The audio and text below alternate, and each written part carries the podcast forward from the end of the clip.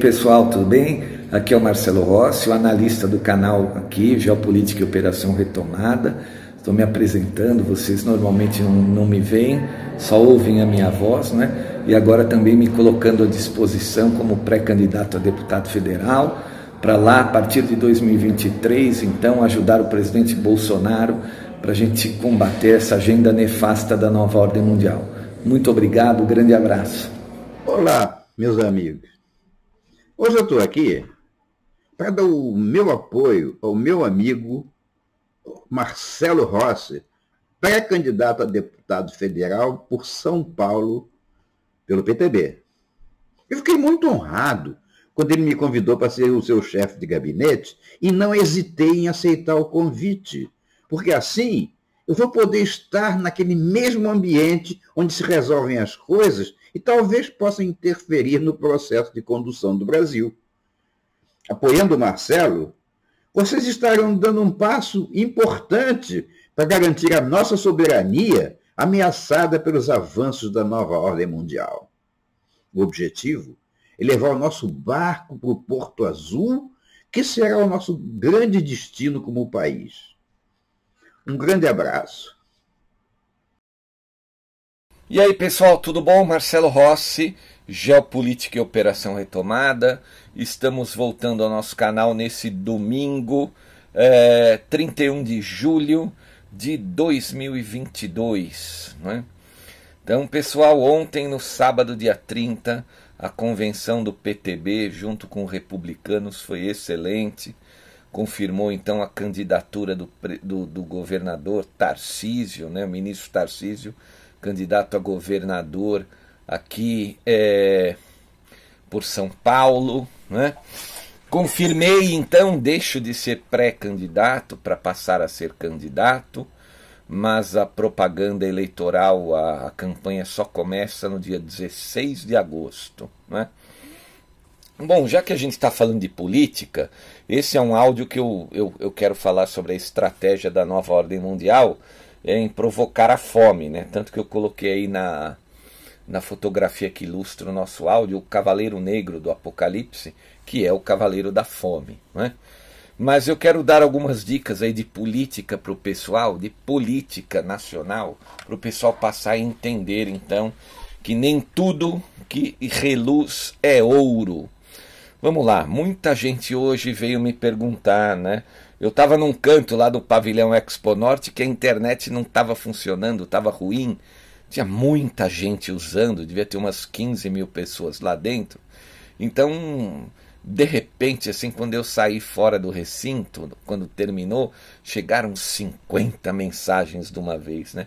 Todo mundo desesperado com a provável tentativa do STF de impugnar a candidatura do Bolsonaro.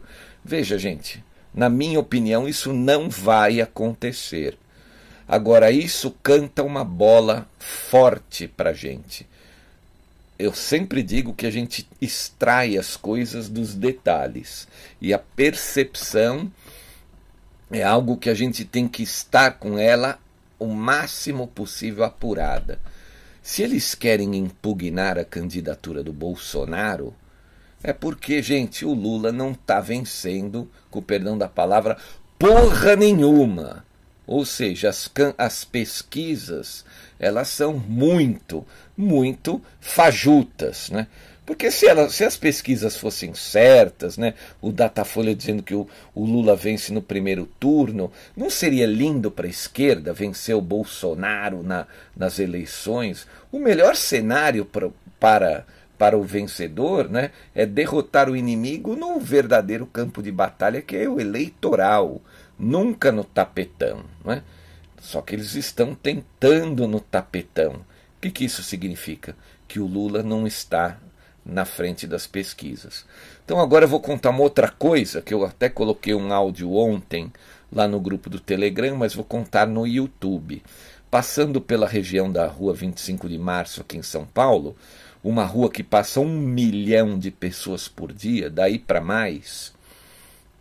Tem muitas barracas ali de vendedores, de camelôs na rua, e essas muitas dessas barracas vendem roupas, toalhas, né? E eles estão vendendo as toalhas do Bolsonaro, do Lula. Alguns dias atrás eu passei, estava mais ou menos emparelhado. Algumas do Bolsonaro, algumas do Lula, né? Eles expõem uma, o Bolsonaro, expõem o Lula. Dessa vez, quando eu passei anteontem, gente, o que estava acontecendo? Muitas e muitas toalhas do Lula abertas nas barracas, sendo expostas, inclusive uma figura diferente, o Lula de óculos escuro, assim, né? Dando risada, como se o Lula fosse o cara, né? Aí muitas dessas, dessas toalhas e as do Bolsonaro mais assim dobradinhas e numa quantidade menor. Eu perguntei para um, um desses vendedores ambulantes ali que tem as barracas na rua se o que estava vendendo mais. Aí um desses vendedores não quis falar. Não, não posso falar, é segredo comercial aqui. Eu falei, ah, tudo bem. Aí eu fui em outra barraca e perguntei, poxa, por que tão, tão mais toalhas do Lula do que do Bolsonaro? Né? O Lula vende mais? O cara disse assim, não, não é, porque o Bolsonaro, a do Bolsonaro a gente tem que comprar para vender. O Lula, o pessoal que faz aí esse modelo aí novo aí, deixa consignado. Ou seja, gente, muito provavelmente pessoas ligadas aí à esquerda, ao PT, perceberam, né, para criar essa ilusão de ótica de que o Lula é o cara, que o Lula está em primeiro lugar, entupiram a rua 25 de março de toalhas do Lula. Eu não duvido, eu não duvido de que estejam até pagando é, para essas pessoas, esses vendedores humildes, simples, trabalhadores, então exporem essas toalhas para todo mundo que passar naquela região, aquele milhão de pessoas que passa todo dia ali, fica até com medo. Nossa, o Lula vai ganhar as eleições. Olha quanta toalha do Lula, assim. Então, uma estratégia, né? Agora, quem tem a percepção apurada percebe que algo errado não está certo, né? Então é isso aí. Se, se o Lula estivesse com a bola toda desse jeito, para que impugnar a candidatura do Bolsonaro? Para que arrumar uma encrenca, né? Para que tentar mexer ali com, com o povo que, que, que gosta do Bolsonaro, que é muita gente, né? Os caras querem sossego. Quem arruma encrenca é porque tem motivo para tentar arrumar encrenca. Então tá aí, eu quis dar essa introdução só para vocês, né, ó, é, melhorarem a percepção, passarem a olhar as coisas sobre outro prisma. Por isso que eu disse lá no início do áudio, nem tudo que reluz é ouro, né? Bom, então agora a gente vai vai falar sobre a estratégia da fome, que é uma estratégia dos financistas da nova ordem mundial. Né? Estão aumentando impostos, inviabilizando a atividade do agronegócio na Europa, principalmente na Holanda, né? E a intenção deles é, é causar inflação, diminuir a oferta de alimentos. E, gente, na Europa, você come muito mal. Você come mal. Quem já foi na Europa sabe o que eu estou dizendo. Aqui no Brasil, churrascarias que você paga, sei lá, 50 reais por pessoa, R$ 49,90. Você come até cair. Na Europa não tem isso, né? E na Europa, a maior parte dos restaurantes, se você deixa um pequeno resto ali, eles se sentem ofendidos. E por quê? Obviamente, porque é um território teoricamente pequeno, com muitas pessoas, densidade populacional muito alta. Então você pega um território como o da Alemanha, que equivale a mais ou menos o estado de São Paulo, o estado de São Paulo tem 46 milhões de habitantes a Alemanha dentro do mesmo território, ou algo parecido, talvez um pouco mais, um pouco menos, tem 85, 90 milhões de habitantes. Então a gente vê que a Terra é menor para produzir comida para o dobro de pessoas. Então a comida já é mais cara na Europa do que é no Brasil. Né? E agora eles estão pagando, vão pagar muito mais caro e vão atravessar um período muito ruim por conta dessa dessa, dessa tentativa dos financistas em usar todos os seus marionetes não é, para justamente provocar essa fome. Ontem, na convenção do PTB, o presidente Bolsonaro fez um alerta. Ele falou: quero alertar todo mundo para um novo modo de governança global, mandar ao invés de comandar essa ordem mundial. Então, é, literalmente, ele não pode abrir o jogo como eu posso aqui no canal. Né? Mas a nova ordem mundial, a estratégia, é um governo totalitário. Então, eles vão ficar o tempo todo arrumando uma desculpa esfarrapada para poder mandar, para poder prejudicar a vida da humanidade. Por quê? Porque essa gente, essa gente não presta, é ligada a, a, Lúcifer, é ligada a tudo que não vale nada nesse mundo. Né? São os tais que estão assinando aí o, a Carta da Democracia, liderada por um banqueiro, né, dono do Banco Itaú. Aí eu pergunto a vocês que estão me ouvindo: o que é que existe em comum entre o banqueiros abastados, trilhardários né, e miseráveis sem esclarecimento que ainda votam no PT. Vou explicar o que existe em comum, o elo de ligação entre esses dois tipos de pessoas: a mídia e os artistas formadores de opinião, que também precisam mamar recursos públicos. Não é? Então, esses formadores de opinião, essa mídia, esses artistas, eles atuam pesadamente na cabeça desses miseráveis sem esclarecimento. Infelizmente, é assim que funciona a coisa. Né? Então, é por isso que você tem um banqueiro que tem um, um, um tipo de vida tendo o mesmo candidato do que um, um senhorzinho miserável, uma senhorinha miserável que depende né, de um bolsa auxílio para poder comer. É triste, mas essa é a realidade. Fabricada por esses banqueiros amaldiçoados. Né? Bom, para falar sobre essa então a, a fome, e os banqueiros são tão desgraçados que eles criaram um texto que circula lá dentro da, da um artigo da ONU, né? É, dizendo que existem os benefícios da fome.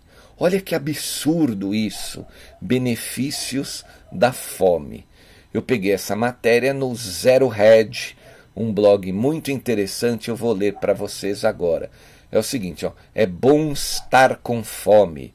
De acordo com os planejadores centrais, o pessoal da ONU parou de destruir o mundo por alguns minutos para publicar um artigo instantâneo justificando seu comportamento e explicando os benefícios advindos da fome mundial que eles criaram. Olha que absurdo, né? Como se não bastasse estrelas de Hollywood tentando convencer o povo a comer insetos nojentos, insetos nojentos né, essas atrizes que estão né, se, se dispondo a esse papelão, ensinando o povo a comer insetos nojentos, né? Então elas né, não, estão recebendo muito para isso. Agora eu duvido que elas mesmos, mesmas, né, estejam é, se dispondo a isso, né, a comer esse tipo de coisa é, nojenta, né? Continuando nosso texto aqui, eu não estou inventando isso. O artigo de conteúdo infame permaneceu no site da ONU por mais ou menos um dia antes de ser excluído. Um artigo que fala sobre os benefícios da fome. Depois que se tornou viral nas mídias sociais, com pessoas horrorizadas com o mal apregoado, verdadeiramente inacreditável o texto começa assim: faminto, os benefícios da fome mundial de acordo com os planejadores. Né, os planejadores quem são? São os, os financistas globais, né? os homens de Davos.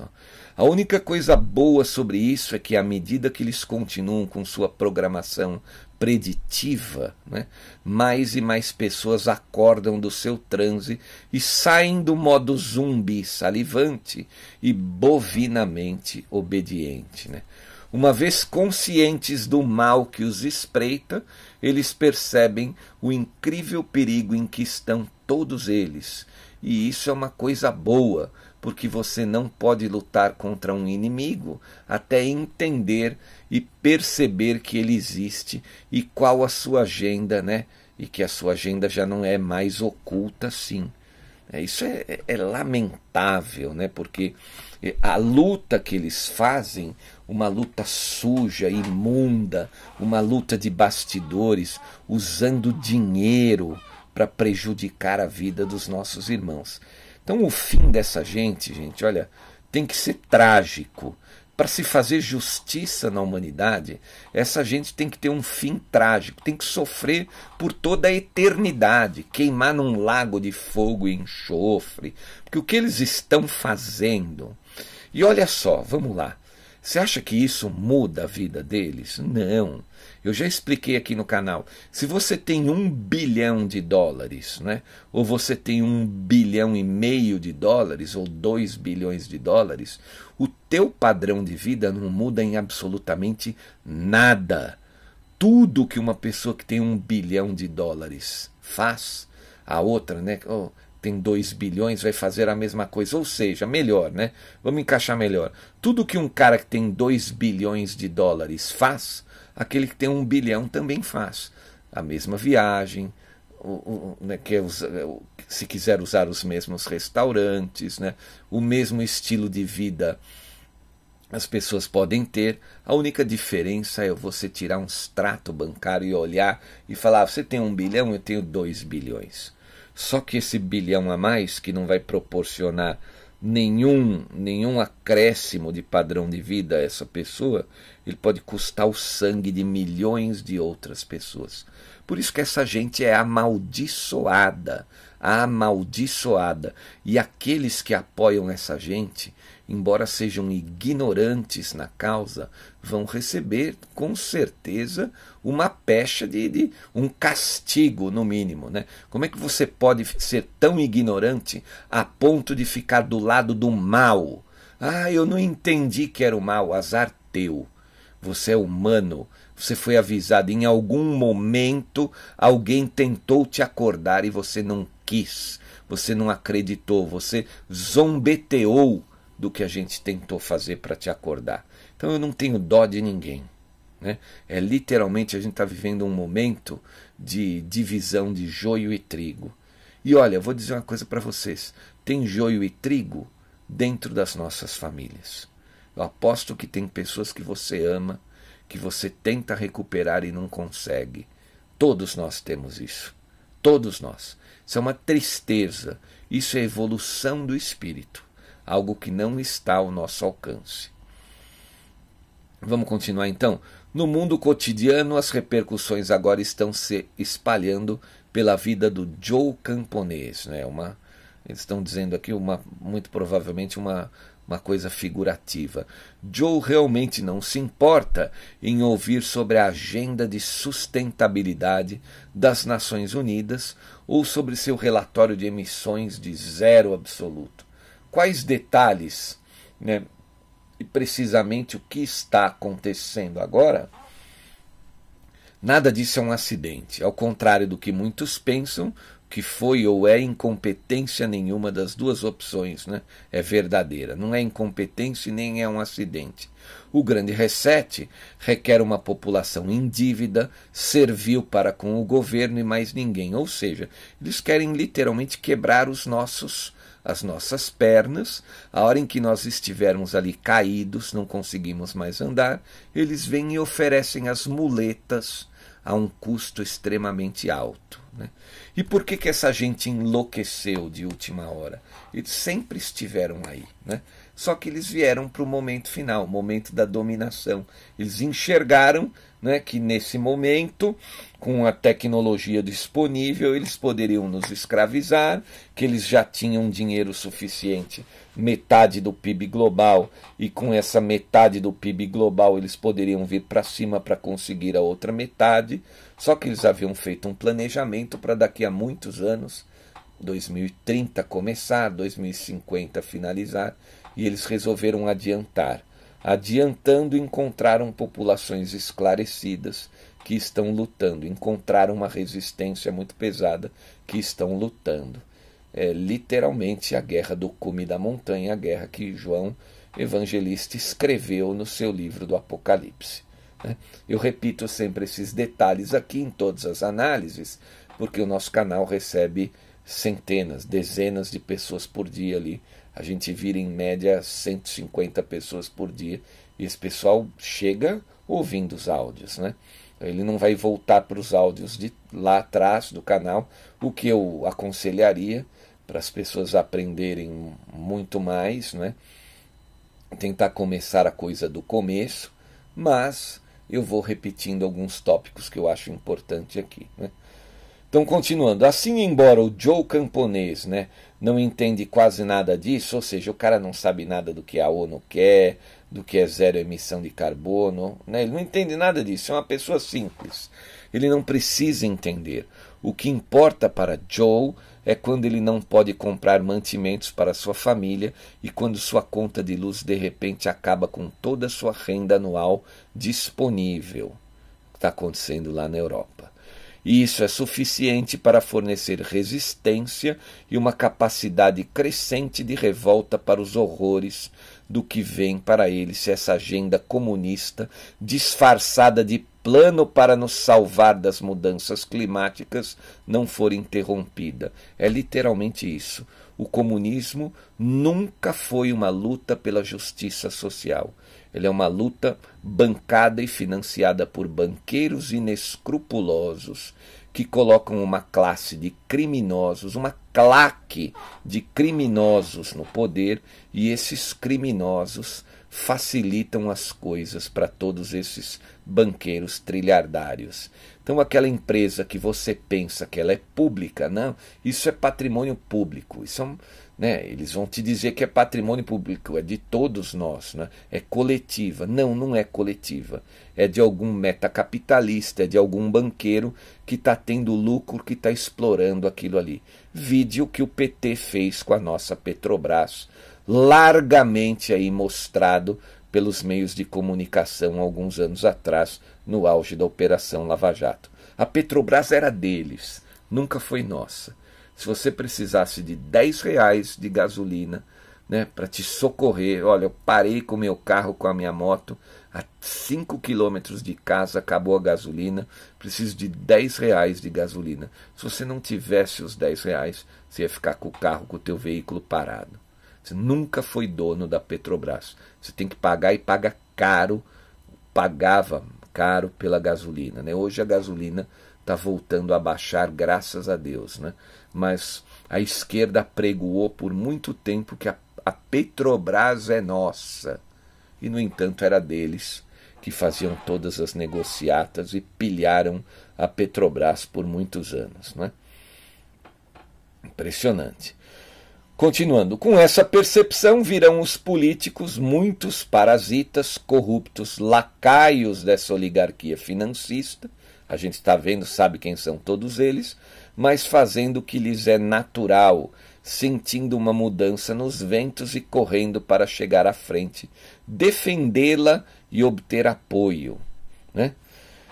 Tenho um forte medo de que setembro seja uma época em que muitas famílias enfrentarão a terrível escolha de pagar suas contas de luz ou comprar comida, uma coisa ou outra estamos absolutamente dispostos a dialogar, a dar nossa contribuição construtiva ao governo.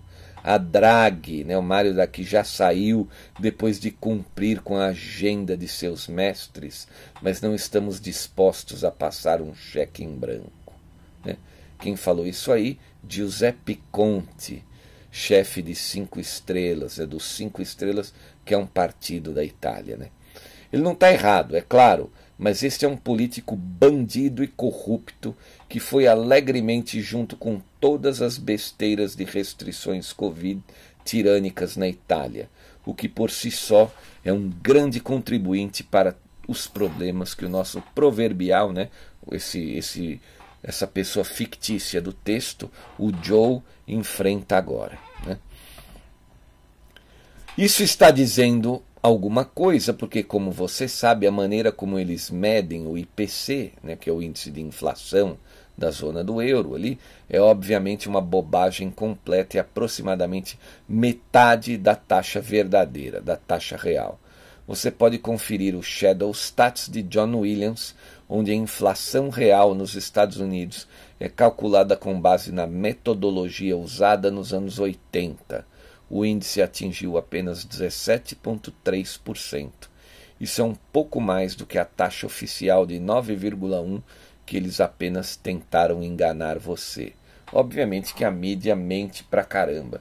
Vou contar uma história para vocês. Lá em 1989, eu tinha 21 anos de idade e eu já estava iniciando no mercado financeiro. Já tinha um ano de mercado financeiro, tinha entrado na faculdade de economia da FAAP.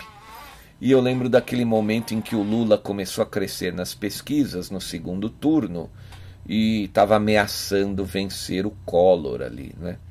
O dólar disparou e você, né, olhava assim na TV e falava, ah, o dólar tá, sei lá, eu não lembro quanto era, era 150 reais. Aí fala, na TV fala que é 150, né, o cruzeiros, não lembro exatamente a moeda, não era cruzeiros. Aí você ia comprar no doleiro para se proteger, ele falava assim, 170. Aí você olha, pô, mas tá lá na TV falou 150. Ele falava assim para você: então vai comprar dólar no Jornal Nacional. Aqui é 170 e acabou. Ou seja, né, quando o, o, o jornalista está falando um número, você pode ter certeza que a realidade já está muito diferente disso e sempre para pior, né? nunca para melhor. Infelizmente é assim. Então é isso, gente. Eles soltaram aí o Cavaleiro da Fome, os banqueiros criminosos do mundo, né? soltaram o Cavaleiro da Fome. Nós sabemos que já soltaram o Cavaleiro da Peste, soltaram o Cavaleiro da Guerra, soltaram o Cavaleiro da Morte. Os quatro cavaleiros já estão cavalgando, cavalgando, né, na humanidade. Né? Literalmente isso que está acontecendo essa guerra do cume da montanha. Muitas pessoas já foram marcadas, receberam a marca, né? já passou esse momento. É... Agora, na minha concepção, obviamente que muitos divergem disso ainda, falta agora a natureza, a natureza vir dar o seu a sua vingança, vir mostrar a sua vingança, literalmente a ira de Deus, né? as taças da ira de Deus. Que dizem as pessoas que entendem muito disso que a, as taças vão ocorrer, mas a, o grau, né, o volume em que isso vai acontecer, digamos assim, a, a quantidade ou a. a né, Vou achar a palavra correta aqui. A intensidade que as taças vão afetar a humanidade depende da nossa luta. Então depende da nossa luta. Quanto mais a gente tentar combater essa gente, nós vamos sofrer menos com isso. Quanto menos a gente deixar, ou seja, aqueles povos que não estão muito preocupados, eles vão ter uma intensidade dessa ira de Deus muito maior do que aqueles povos que estão lutando em pé de guerra contra essa gente nefasta. Né? Intensidade, essa é a palavra correta aí nesse caso. Bom, agora eu quero falar sobre as notícias ali do cume da montanha. Revista Oeste dizendo que a Rússia já cortou o fornecimento de gás à Letônia também. Olha a situação de Cuba, também outra matéria da Revista Oeste. Cuba anunciando apagões na capital Havana para evitar um colapso no sistema. Ou seja, Cuba não tem mais o dinheiro do Brasil. Né? Além de não ter o dinheiro do Brasil, a América Latina sempre parasitou o Brasil, essa América Latina socialista. Né? Então, estão em desespero. Né? A Venezuela quebrada, não pode ajudar, não tem mais o dinheiro que o PT mandava. Cuba está anunciando apagões na capital, em Havana, para evitar então esse colapso no sistema agora. Vejam que vergonha, que situação. Havana, a cidade, vai iniciar cortes compulsórios na eletricidade a partir de agosto. Imagina isso, hein, gente? Assim, ó, vamos cortar por três dias a sua região, depois volta. Matéria da agência France Press, ó, Rússia reduz fornecimento de gás à Europa após bombardeio contra a prisão. Vamos ver o que, que é isso? Ó. Moscou já havia cortado pela metade seu volume de entrega ao, ao, afirmar que o gasoduto não poderia operar sem uma das turbinas. Né? A Rússia mais uma vez reduziu suas entregas de gás para o Ocidente, ontem, no sábado, dia 30, suspendendo o fornecimento para a Letônia, um dia após o bombardeio mortal de uma prisão onde os ucranianos eram mantidos detidos. Né? Hoje a Gazprom suspendeu as entregas de gás para a Letônia devido à violação das condições de abastecimento de gás, informou a gigante russa em comunicado no Telegram. Muitos podem perguntar: puxa, por que, que o Putin está fazendo isso? Porque ele precisa derrotar a nova ordem mundial na Europa. Como é que se derrota? Fazendo o povo sair para a rua. Né? Não tem outra saída, o povo não acorda. Ou se acorda, o povo não tem percepção. Será que não dá para ver, por exemplo, que o, Mar o Macron não venceu aquelas eleições? Como é que um mês depois o Congresso está recheado de opositores? Será que em um mês as pessoas mudaram de opinião? Então o cara não venceu aquilo. Tem que ter percepção para entender isso aí, não é? É, é literalmente isso. É literalmente isso aí. Quem mais? Ó, Rússia culpa Zelensky e os Estados Unidos pela morte, então, desses 50 prisioneiros ucranianos. Essa saiu na agência EFL. Segundo as autoridades russas, mísseis usados em ataque são produzidos por americanos e foram doados à Ucrânia. Então, olha lá. Rússia responsabilizou a Ucrânia e Estados Unidos por ataque a local com 50 prisioneiros ucranianos, ou seja, eles matando os próprios prisioneiros deles, né? Os para quê? Para botar a culpa no russo. Guerra, guerra de, de, de, suja, guerra imunda, esse viciado desse Zelensky, esse viciado em pó branco, olha o que ele está provocando junto com os seus chefes. Né? A Rússia culpou ontem, sábado, dia 30, o presidente da Ucrânia, Volodymyr Zelensky, e os Estados Unidos pelo ataque a uma prisão em Donetsk, em que morreram 50 prisioneiros ucranianos, de acordo com o Ministério da Defesa russo.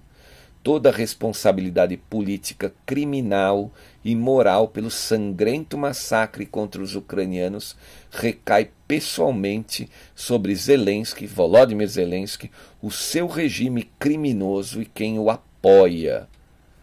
Quem apoia também o Washington, disse o comunicado russo.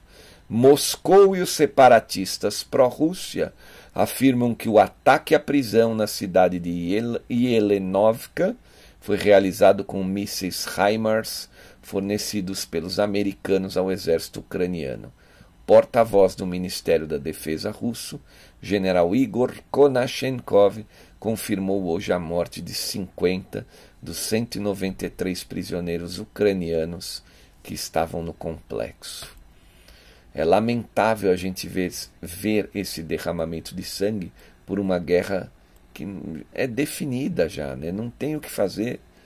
Então, quanta gente perdendo a sua vida por causa dessa extrema ambição criminosa desse bando de psicopatas que desfilam em Davos sob ares de legalidade, né?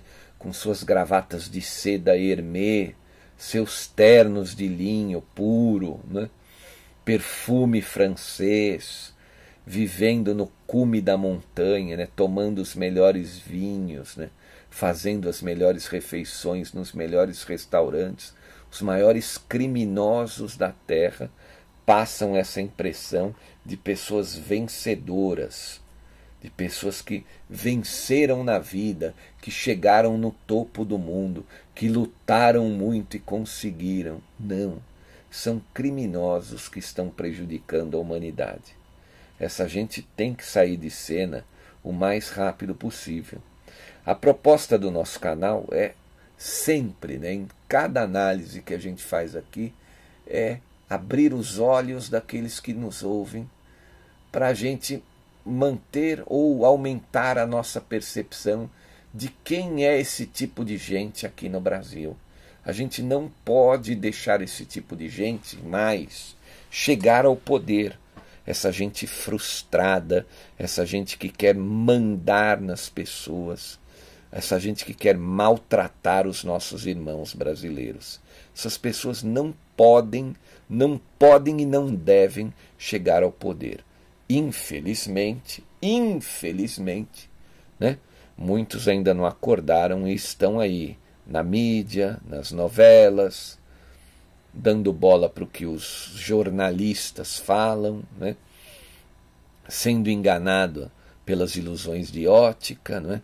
como é o caso que eu expliquei lá no comecinho, o cara passa na 25 de março, vê aquela quantidade de toalhas do Lula, acha que o Lula está realmente, ele é o cara que vai vencer as eleições. Né? Você perguntar para uma pessoa simples, quem você acha que vai ganhar? Ele vai falar assim, acho que o Lula. Por quê? Porque o volume de informações mentirosas que vai na cabeça de, dessa pessoa simples é muito grande. Além dessas informações mentirosas, ele tem essa ilusão de ótica. Ele enxerga, ele vê aquele monte de toalha, ele fala assim: "Ai, está vendendo muito mais a do Lula", quando não é, quando é o contrário. Quando é justamente o contrário disso.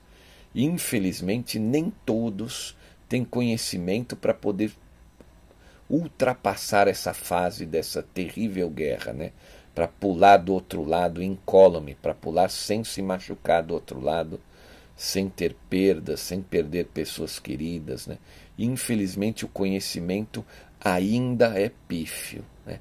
Muitos ainda negam, chamam de teoria da conspiração. Mas agora vocês estão enxergando que não é nada de teoria, e sim uma conspiração verdadeira, a pior feita pelo homem contra o seu próprio semelhante. Isso precisa acabar, né? Isso vai ter que acabar, não pode demorar. Eles não podem impor esse modelo, né? Ninguém aguentaria. Por isso que esses dias seriam abreviados para que as pessoas pudessem aguentar essa situação. Eu quero agradecer imensamente, muito, muito, muito, muito, muito obrigado a todos aqueles que fazem um esforço colossal para ajudar financeiramente o nosso canal aqui. Sem a ajuda dessas pessoas, a gente não poderia continuar diariamente com as nossas análises. Muito obrigado a todos aqueles que ajudam o canal financeiramente. Né, eu agradeço muito a vocês, né? muito a vocês por manterem o nosso canal é, operando, trabalhando e a gente está aí esclarecendo, fazendo bem, esclarecendo as pessoas sobre esse momento histórico né, da humanidade. Né? Muito obrigado a todos. Quem puder colaborar com qualquer valor, eu agradeço também imensamente. Tem um código QR para o Pix, tem um número de conta, né? Você vai ajudar o canal a se manter aqui na plataforma. É, eu quero agradecer também a todos aqueles que enviam sugestões, não é?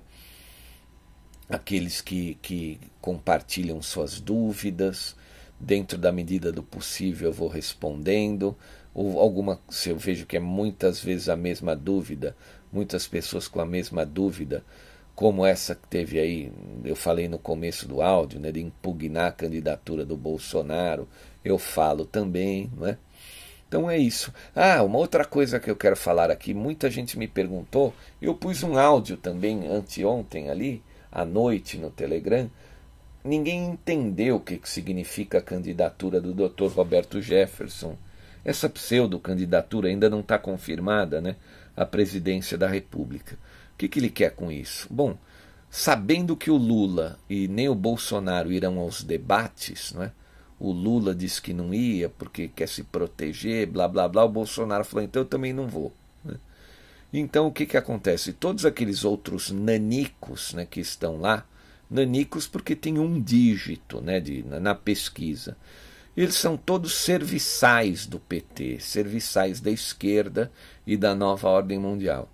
Então, esses debates que seriam assistidos, serão assistidos por milhões de brasileiros, esses candidatos vão ficar o tempo todo falando mal do presidente Bolsonaro ali, né? E obviamente que eles não vão atacar o Lula, não vão, vão atacar o Bolsonaro. Né? Então, para fazer uma média nesses debates, para tentar minimizar esse efeito para a sociedade brasileira, esses debates são, são serão transmitidos, milhões de pessoas vão assistir. Então, o Dr. Roberto Jefferson se colocou à disposição aí para se candidatar a presidente, para ele ir no debate e dizer umas boas verdades na cara desses traidores aí, traidores nanicos, né? esses traidores com menos de um dígito ou com apenas um dígito nas pesquisas de opinião. Embora a gente não acredite muito em pesquisa, né? a gente sabe que pelo menos essa parte das pesquisas é real, né?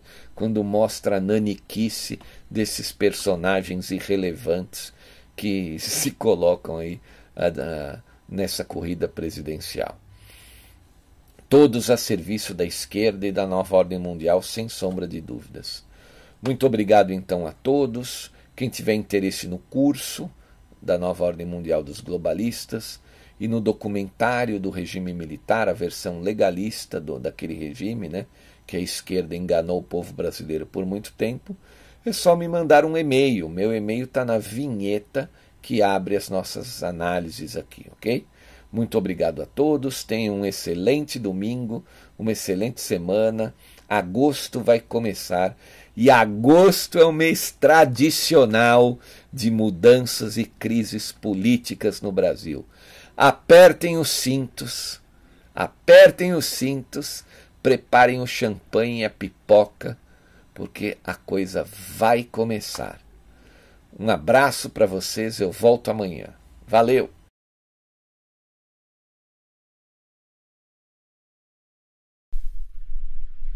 E aí, pessoal, Marcelo Rossi aqui. E eu quero convidar vocês para inscreverem-se em nosso novo canal. Na verdade, é um canal antigo que foi remodelado. Ele se chamava 100 anos de comuno socialismo e nós mudamos o nome dele para Geopolítica e Comuno Socialismo. Ele seria agora, vai ser usado como um nosso canal reserva aqui, o canal número 2 porque nós não confiamos mais nesta plataforma, não é? A gente não sabe o que pode acontecer amanhã.